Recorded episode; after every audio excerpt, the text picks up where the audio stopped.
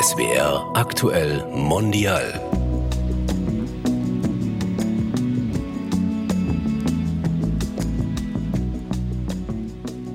Hallo, herzlich willkommen bei SWR aktuell mondial.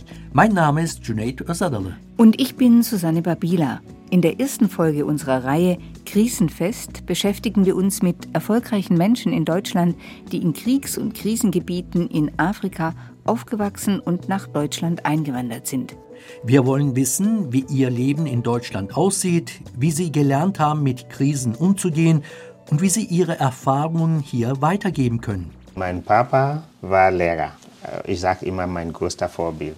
In der Gemeinde, in der Stadt, wo wir gewohnt haben, war er überall aktiv. Chorleitung, Kirchenleitung, Messdiener und im Gemeinderat aktiv, überall.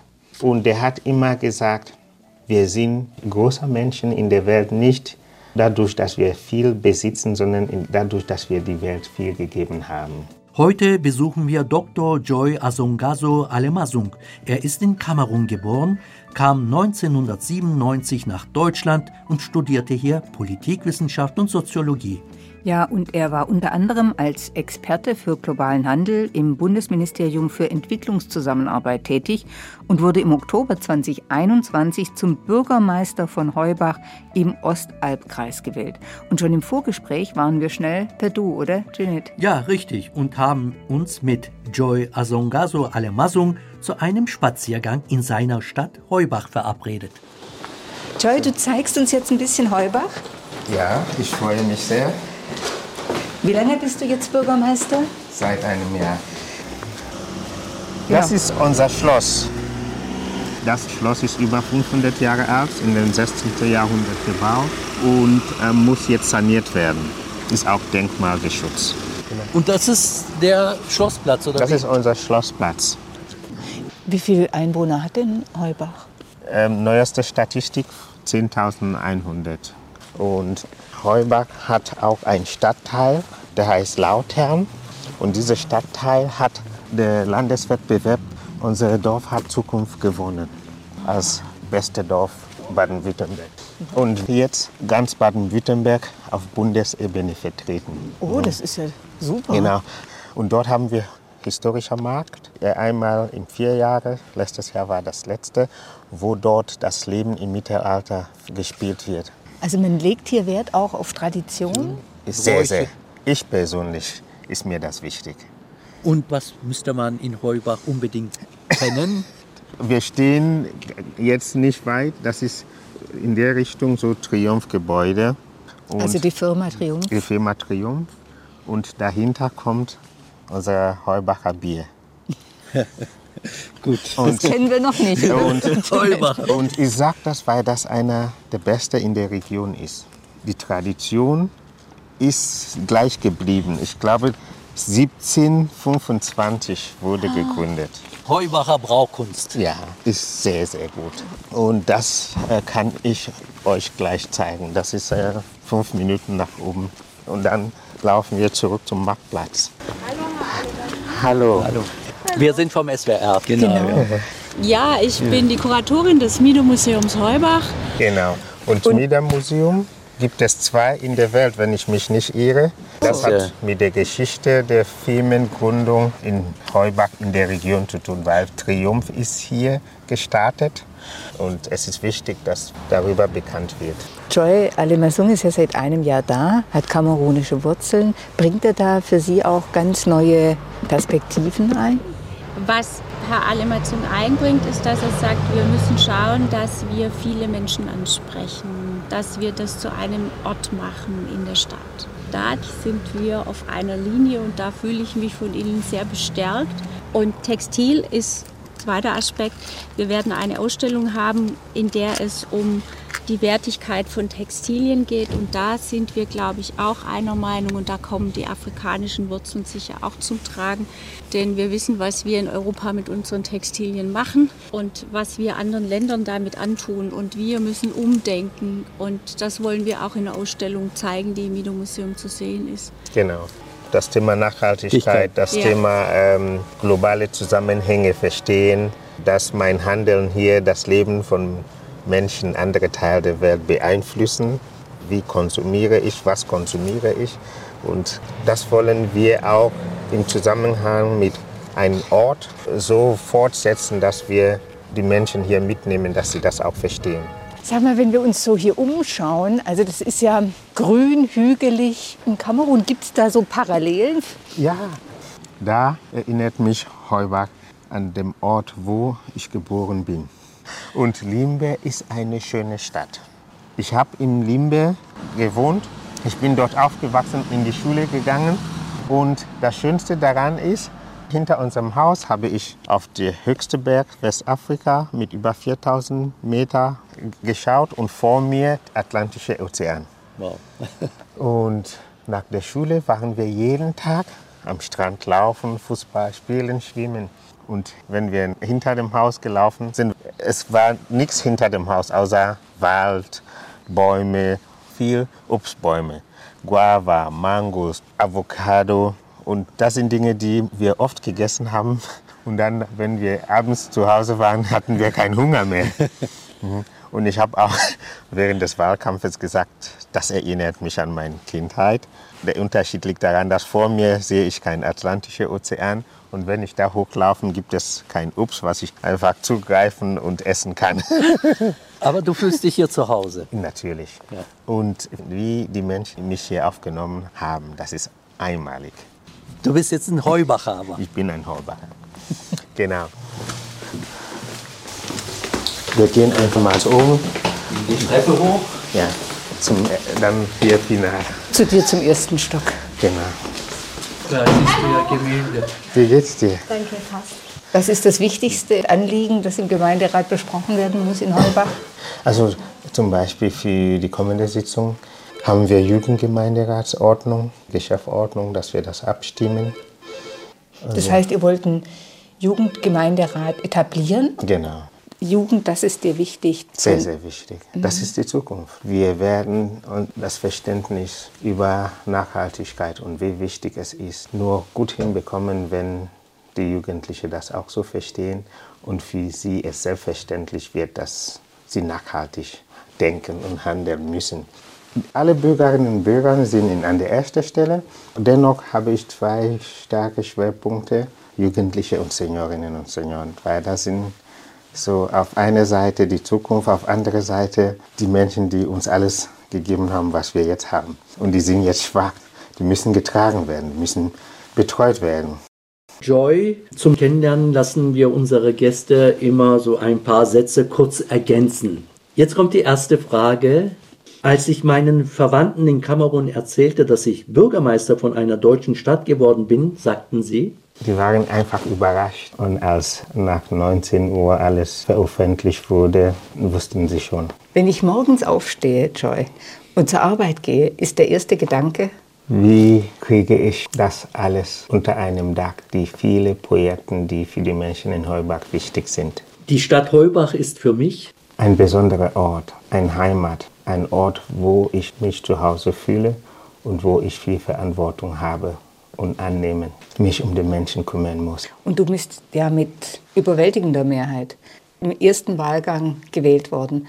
Wie war das für dich? Ich hatte so ein Gefühl, die Menschen wollen, dass ich Bürgermeister werde. Seniorinnen sowie junge Leute. Seniorinnen sagen mir, wir hoffen, dass sie gewinnen, nur wir wissen nicht, ob die andere ältere Leute so weit sind. Und nachdem sie fast alle mir das Gleiche gesagt haben, dann dachte ich, dann muss das klappen. Aber die Jugend hatte ich vor allem gewählt. Also das war so Stichwahl bei in den Schulen, wo ich 82 Prozent gehabt habe. Und äh, ich weiß, wie stark die Jugendlichen an mich glaubt. Vor allem, weil ich das Thema, was die Jugendlichen anbelangt, sehr wichtig finde. Und ich lege sehr, sehr viel Wert auf Jugendliche, ihre Ausbildung, ihre Persönlichkeitsentwicklung. Deswegen geht es hier in der Gründung des Jugendparlaments nicht nur um Rechte der Jugendlichen, sondern um auch ihre Verantwortung. Und hast du mal nach der Wahl, weiß ich nicht, mit den Jugendlichen so Gespräche geführt, äh, warum sie dich gewählt haben? So, Ach so. Wo, wo habe ich dann mhm. den Nerv getroffen, ja, so. bei den Jugendlichen? Ich habe mich mit der Frage beschäftigt, wie nehme ich die mit? Wie kann ich sie eine bessere Zukunft vorbereiten und mit ihnen das gestalten? Das sind die Fragen, die mich beschäftigt haben. Und ich denke, wenn ich das mache und ich sie überzeugen kann, dann wird das so gut laufen. Weil ich habe auch im Gemeinderat gesagt, ich möchte den Menschen überzeugen, nicht überreden. Mhm. Das ist mir wichtig. Ist Bürgermeister sein dein Traumberuf?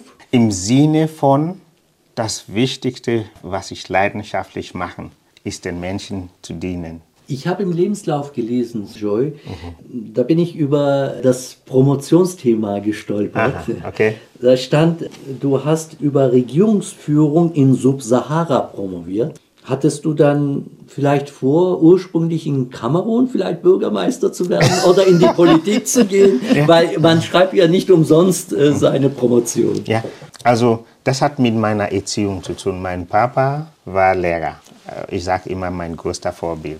Aber in der Gemeinde, in der Stadt, wo wir gewohnt haben, war er überall aktiv. Chorleitung, Kirchenleitung, Messdiener und ähm, im Gemeinderat aktiv, überall.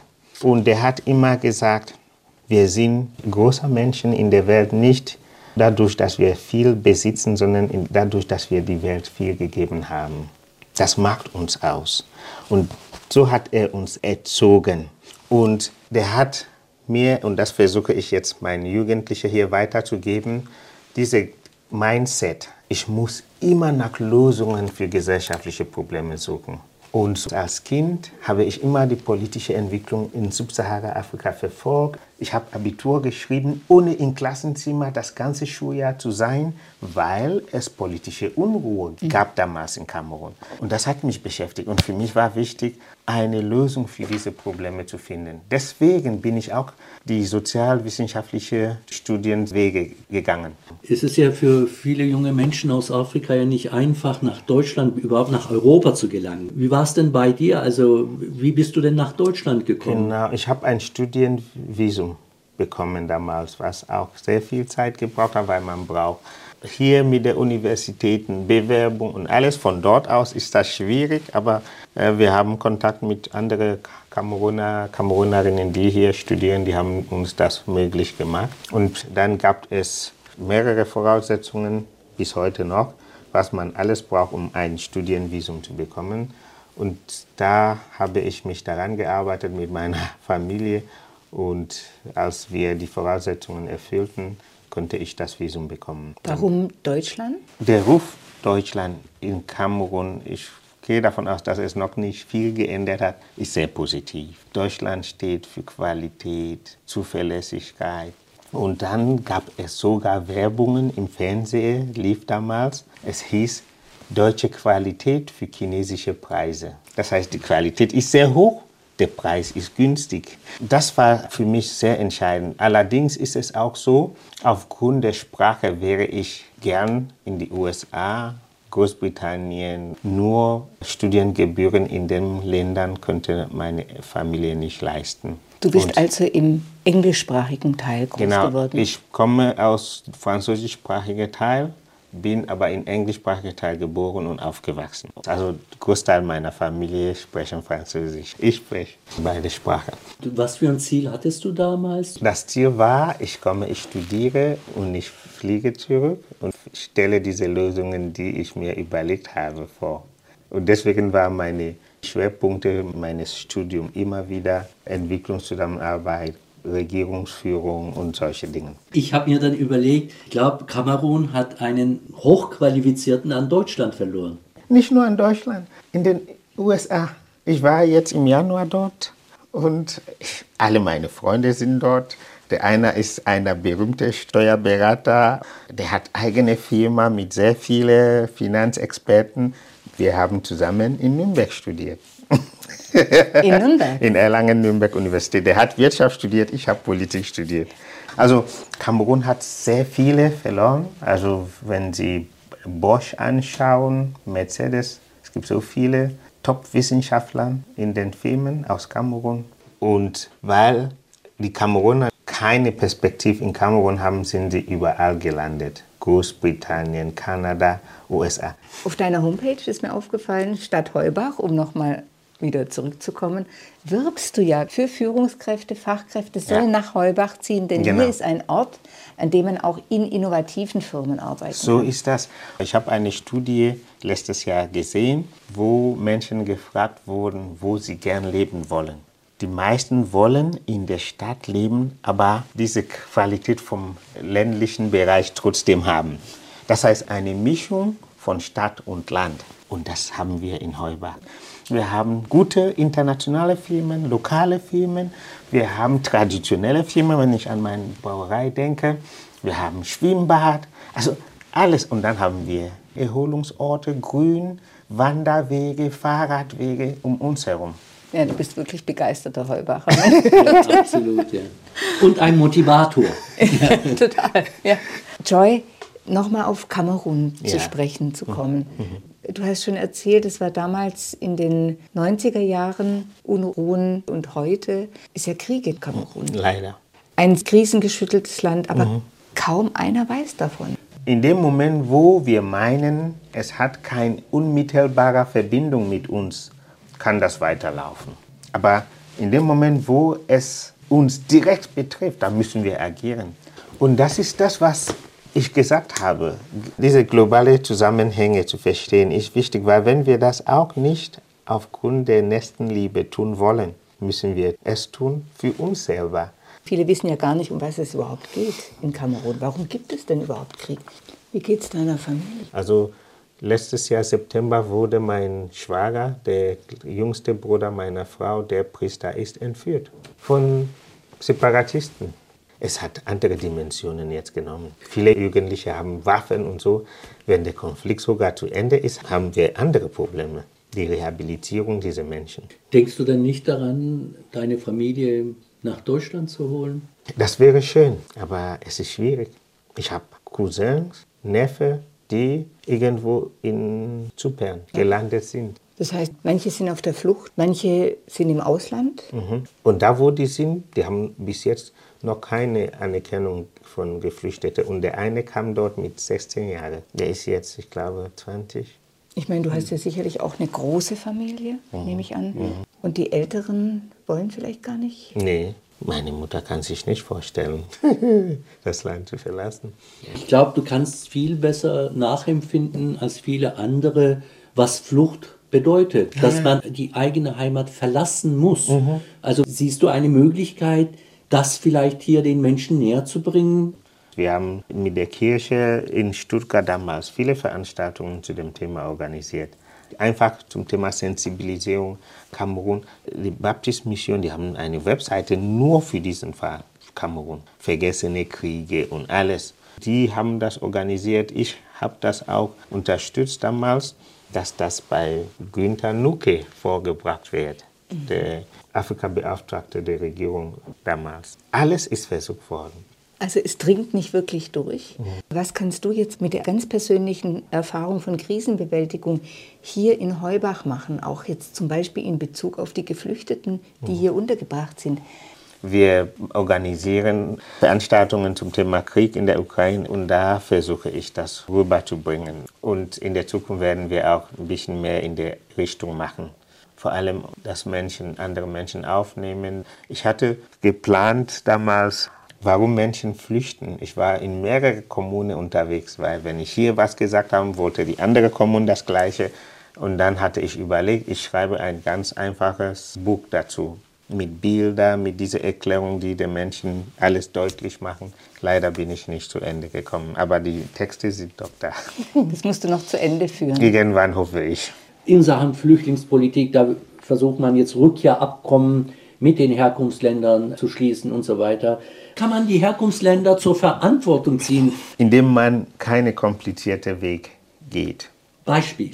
Ich war in Gambia 2021, ein paar Monate bevor ich mich hier als Bürgermeister beworben habe. Ich kam in dem Land mit Jugendlichen zu sprechen. Warum? Wegen illegal Flucht. Ich stellte fest, das Land hat so viel wirtschaftliches Potenzial für diese Jugendlichen. Ich stellte fest, das Land hat Menschen, die jünger als 30 sind, machen fast 70 Prozent oder mehr. Das sind alle Wirtschaftspotenziale. Ich stelle fest, während ich da war, wurden 10 Millionen Euro versprochen, Flugursache bekämpfen für das Land. Aber ich stellte fest, alle Potenzial dieser Jugendlichen werden nicht berücksichtigt. Man gibt Geld an die Regierung und was die Regierung damit macht, weiß ich nicht. Aber diese Jugendlichen in dem Land fehlt es an vieles. Angefangen von Bäckerei, die sie nicht haben. Die wenigen, die sie haben, sind von ausländischen Geschäftsleuten aus dem Senegal, aus Libanon und so weiter. Und die backen kaum dort. Die bringen gefrorene Torte und so und verkaufen. Das ist das eine. Ich fuhr durch das Land. Überall gibt es leckere Obst. Ich gehe davon aus, dass Sie auch gern Obst essen. Die liegen auf der Straße. Die Frauen kommen und verkaufen das. Was übrig bleibt, lassen sie dort, weil am nächsten Tag gibt es frische, neue. Und dann denke ich, wie viel kostet es, wenn, sagen wir, die Landesregierung sagt, wir sprechen mit unseren Saftherstellern, wir gehen dort, wir bilden ein paar Jugendlichen, die produzieren Fresh Organic Biosaft und liefern das an Edeka und so hier. Es wird günstiger sein. Die werden genug haben zum Leben. Die werden hier kommen, um ihr Geschäft zu führen und zurückfahren. Und die werden nicht den illegalen Weg fliegen. Das wird uns nicht zwei Millionen Euro kosten. Da bin ich mir sicher. Das machen wir nicht. Also die, die tatsächliche Hilfe zur wirtschaftlichen Selbstständigkeit, das wäre eigentlich angezeigt. Ja, das heißt, wir sollen einfach unsere Firmen hier mitnehmen. Wir sollen die Nische dort suchen und die Menschen dort bilden. Wenn wir schon 10 Millionen investieren, warum schauen wir nicht, dass es gezielt investiert wird? Von dieser Seite komme ich. Wir überweisen diese 10 Millionen seit Jahren. Das heißt, die Gelder kommen nicht dort an, wo sie ankommen sollten, beziehungsweise mit Sie den kommen Geld an, aber keiner schaut, was damit passiert. Ja. Mhm. Und dies, es ist gut gedacht, weil manchmal sagen wir, oh, wir wollen ihnen nicht sagen, was sie zu tun haben. Diese. Aber Entwicklungszusammenarbeit, früher hieß es Entwicklungspolitik, jetzt sagen wir Entwicklungszusammenarbeit, hat 50 Jahre wenig, wenn überhaupt was gebracht. Aber ich frage mich natürlich, du sagst, das läuft seit Jahrzehnten so, es sind genügend intelligente Menschen, die das alles beobachten. Warum ändert sich da nichts? Ja. Ich habe immer wieder Vorträge gehalten zum Thema Migration als positive Entwicklung, nicht negativ zu betrachten. Selbst in der Bibel gab es Zeiten, wo die Menschen aufgebrochen sind. Und das ist normal, das gehört zu uns. Ich glaube, es gibt sehr viele Studien, die zeigen, dass Geld, was die Diaspora-Gemeinde im Ausland zurücküberweisen an Familien, hat erstens die Entwicklungshilfe überstiegen und zweitens bringt viel mehr als Entwicklungshilfe. Warum? Wenn ich zum Beispiel als ein Diaspora Geld überweise, dann überweise ich das um die Gesundheit. Meine Mama braucht Gesundheitsbetreuung.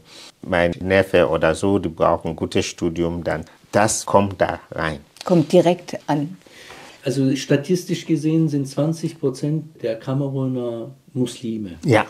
Und hier geht es ja sehr viel auch um interreligiösen Dialog in Deutschland. Und wie ist denn eigentlich so der Dialog? Äh, Du bist ja Christ, hast ja auch gesagt, dass du mit äh, christlichen Kirchen hier, also katholischen wie protestantischen oder evangelischen Kirche ja in Kontakt bist, im Dialog. Auch, auch mit unserer Moschee. Stark getrieben von türkischen Gemeinde. Und wir sind dauerhaft in Kontakt mit denen. Zum Beispiel jetzt habe ich gefragt, was machen Sie für die Türkei, damit wir gemeinsam das machen. Für die Erdbebenopfer. Ja, genau. Und wir bereiten gemeinsam jetzt was vor. Die wollen zum Beispiel Benefizkonzert organisieren und Also Spenden Ja, zusammen ja. für die Erdbebenopfer. ja. Genau, ja. Wie ist der Kontakt eigentlich? Also jetzt werden ja im Ramadan natürlich Einladungen rausgeschickt von der islamischen Gemeinde. Da wird gerne mal dieses tägliche Fastenbrechen. Vielleicht kennst du das auch aus Kamerun.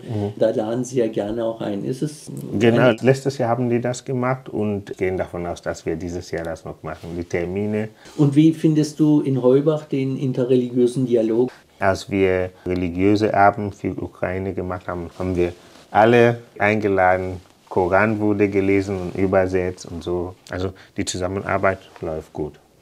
In Bezug auf den interreligiösen Dialog, können wir in Deutschland was aus Kamerun lernen? Definitiv. Es hat mich schockiert, als ich außerhalb Kamerun feststellte, dass es immer Konflikt gibt in der Religion, weil unser erster kamerunischer Präsident war Muslim und der Nachfolger Christ. Und ich weiß, meine Schwester, die jetzt verstorben ist, hat einen muslimischen Mann geheiratet. Und es gibt keinen Konflikt zwischen Muslimen. Die Feiertage feiern wir die christlichen Feiertage feiern wir. Also gemeinsam feiern Sie, Christen ja, und Muslime in Kamerun. Ist Feiertag, sowohl wenn es muslimische Feiertag und äh, christliche Feiertag. Das ist, das ist für das ganze Christ Land. ganze Land. Ja. Ja. In also, Limbe, wo ich aufgewachsen alle sind darüber bewusst, die Kinder, dass Freitag gehen, sie alle beten und so. Das ist selbstverständlich. Da Leider. können wir echt was lernen ja, in Deutschland. Das wollte ich jetzt in eine Scheibe abschneiden. Über mein Geburtsland bin ich nur traurig wegen des Konfliktes. Das Land hat Potenzial. Lass uns doch mal nach Heubach, Heubach. blicken und auf deine Familie. Mhm. Du hast drei Kinder? Ja, 19. Meine Tochter ist jetzt 16 geworden und der Jüngste ist 9. Und was bedeutet das für deine Familie, dass du Bürgermeister bist. Also das ist jetzt eine Verantwortung und auf der anderen Seite hat eine gewisse Vorbildfunktion. Ja, für mich persönlich bedeutet vieles. Es bedeutet oft, dass ich manche Dinge, die ich zu Hause gern gemacht habe, dass ich das nicht mehr kann. Zum Beispiel? Kochen. Für meine Familie nachmittags kochen und wenn meine Frau zu Hause kommt, dass was zum Essen da ist, habe ich sehr regelmäßig und gern gemacht dass ich Homeoffice vom Ministerium bis 16 Uhr dann schnell einkaufen gehen, was vorbereitet. Das kann ich jetzt leider nicht. Was ist denn dein Lieblingsessen? also Fisch essen wir gerne. Meine Kinder essen sehr gerne Nudeln, Spätzle und viel auch, was aus Kamerun stammt. Zum Beispiel? Puff Puff, diese frittierte Hefeteig. Kochbananen, frittiert auch. Erdnusssoße. Mhm und viel Gemüse. So Eru kriegen wir in äh, Afro-Laden. Eru heißt diese Gemüse. Ndole haben wir jetzt am Wochenende auch gehabt. Also viel Gemüse. Vielleicht kannst du ja hier, also wenn du nicht kochen kannst, für einen guten Zweck vielleicht als Bürgermeister kochen, hier in Heubach mal. Mache ich. Ja. Am 4. November habe ich eine Aktion gestartet, was ich mit Jugend mache. Wir gehen in den Heime und kochen für die Seniorinnen und laden sie ein zum Essen. Und die Seniorinnen, die waren so begeistert. Und jetzt möchten wir das institutionalisieren, dass die Jugendlichen mit mir kochen. Wir bedienen sie und das ist die Verantwortung für die Jugendlichen. Wir haben Spätle Sonntagbraten und afrikanisches Essen. Die haben alle afrikanisches Essen gegessen. Und hat geschmeckt. Ja, ja, ja, ja, ja. Und ich habe Sonntagsbraten und Spätle gehabt als Backup für den Fall, dass sie das. Aber am Ende bleibt das komplett da.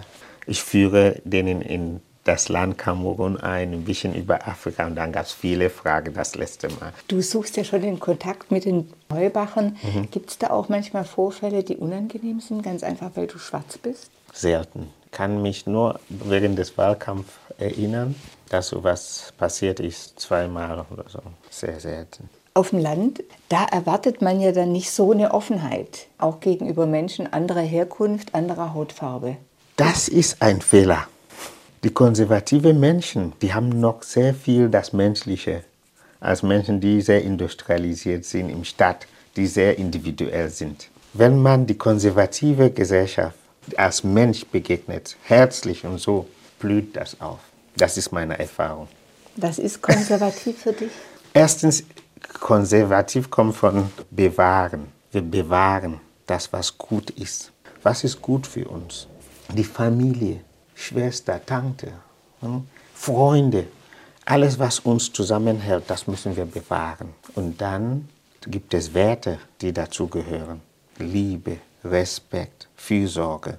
Das sind so die grundlegenden Dinge. Dann brauchen wir die Wirtschaft. Und bei Wirtschaft kommt viele Verwirrung mit dem Wort konservativ. Bei Wirtschaft ist es so, wir müssen neue Wege finden, die uns helfen, das, was uns ausmacht, zu bewahren. Das heißt, dort ist innovativ, konservativ. ja. ja, deswegen denke ich, ich bin konservativ. Und die Menschen verstehen das. Konservativ bedeutet, ich halte an dem, was gut funktioniert, was mich immer getragen hat. Und wenn auf wirtschaftlicher Ebene es mich nicht gut trägt, ich brauche ein neuer, der mich trägt, weil das ist konservativ. Gibt es denn so ein persönliches Ziel noch, vielleicht auch in der nahen Zukunft, das du verwirklichen möchtest in Heubach? Ja, also für die Senioren, wir arbeiten auch jetzt an Quartiersentwicklungsprojekt, wo wir, das Ziel ist gesellschaftlicher Zusammenhalt. Und wenn ich das hinbekomme, sollte dieser gesellschaftliche Zusammenhalt dazu führen, dass wir uns um Heubach kümmern. Dass der eine nicht sagt, der Papier, der auf der Straße liegt, kommt nicht von mir, ich räume das nicht weg. Es ist auch viel mehr Arbeit in der Richtung unserer Mindset. Was bedeutet gesellschaftlicher Zusammenhalt für mich? In der Richtung arbeite ich viel. Und natürlich die Infrastrukturprojekte laufen. Das Thema Nachhaltigkeit bauen wir. Wir haben schon von meinen Vorgängern diese Nahwärmeversorgung wir sind hier in der Region sehr weit bei dem Thema und wir bauen das aus. Und für dich ganz persönlich als Joy Alemasson, dein Wunsch? Mein Wunsch ist, dass ich es schaffe, Heubach liebens- und lebenwerter zu gestalten, indem ich es schaffe, die Menschen zusammenzubringen, dass sie Heubach als unsere Verantwortung sehen. Dann werden die anderen Dinge laufen. Herzlichen Dank, Joy Alemasson. Dann sage ich auch vielen Dank auch von mir. Ich sage danke, das hat mich sehr gefreut und ich habe viel mitgenommen, viel gelernt. Das war SWR Aktuell Mondial. Wir haben mit Joy Asungaso Alemasung gesprochen. Er ist Bürgermeister von Heubach im Ostalbkreis.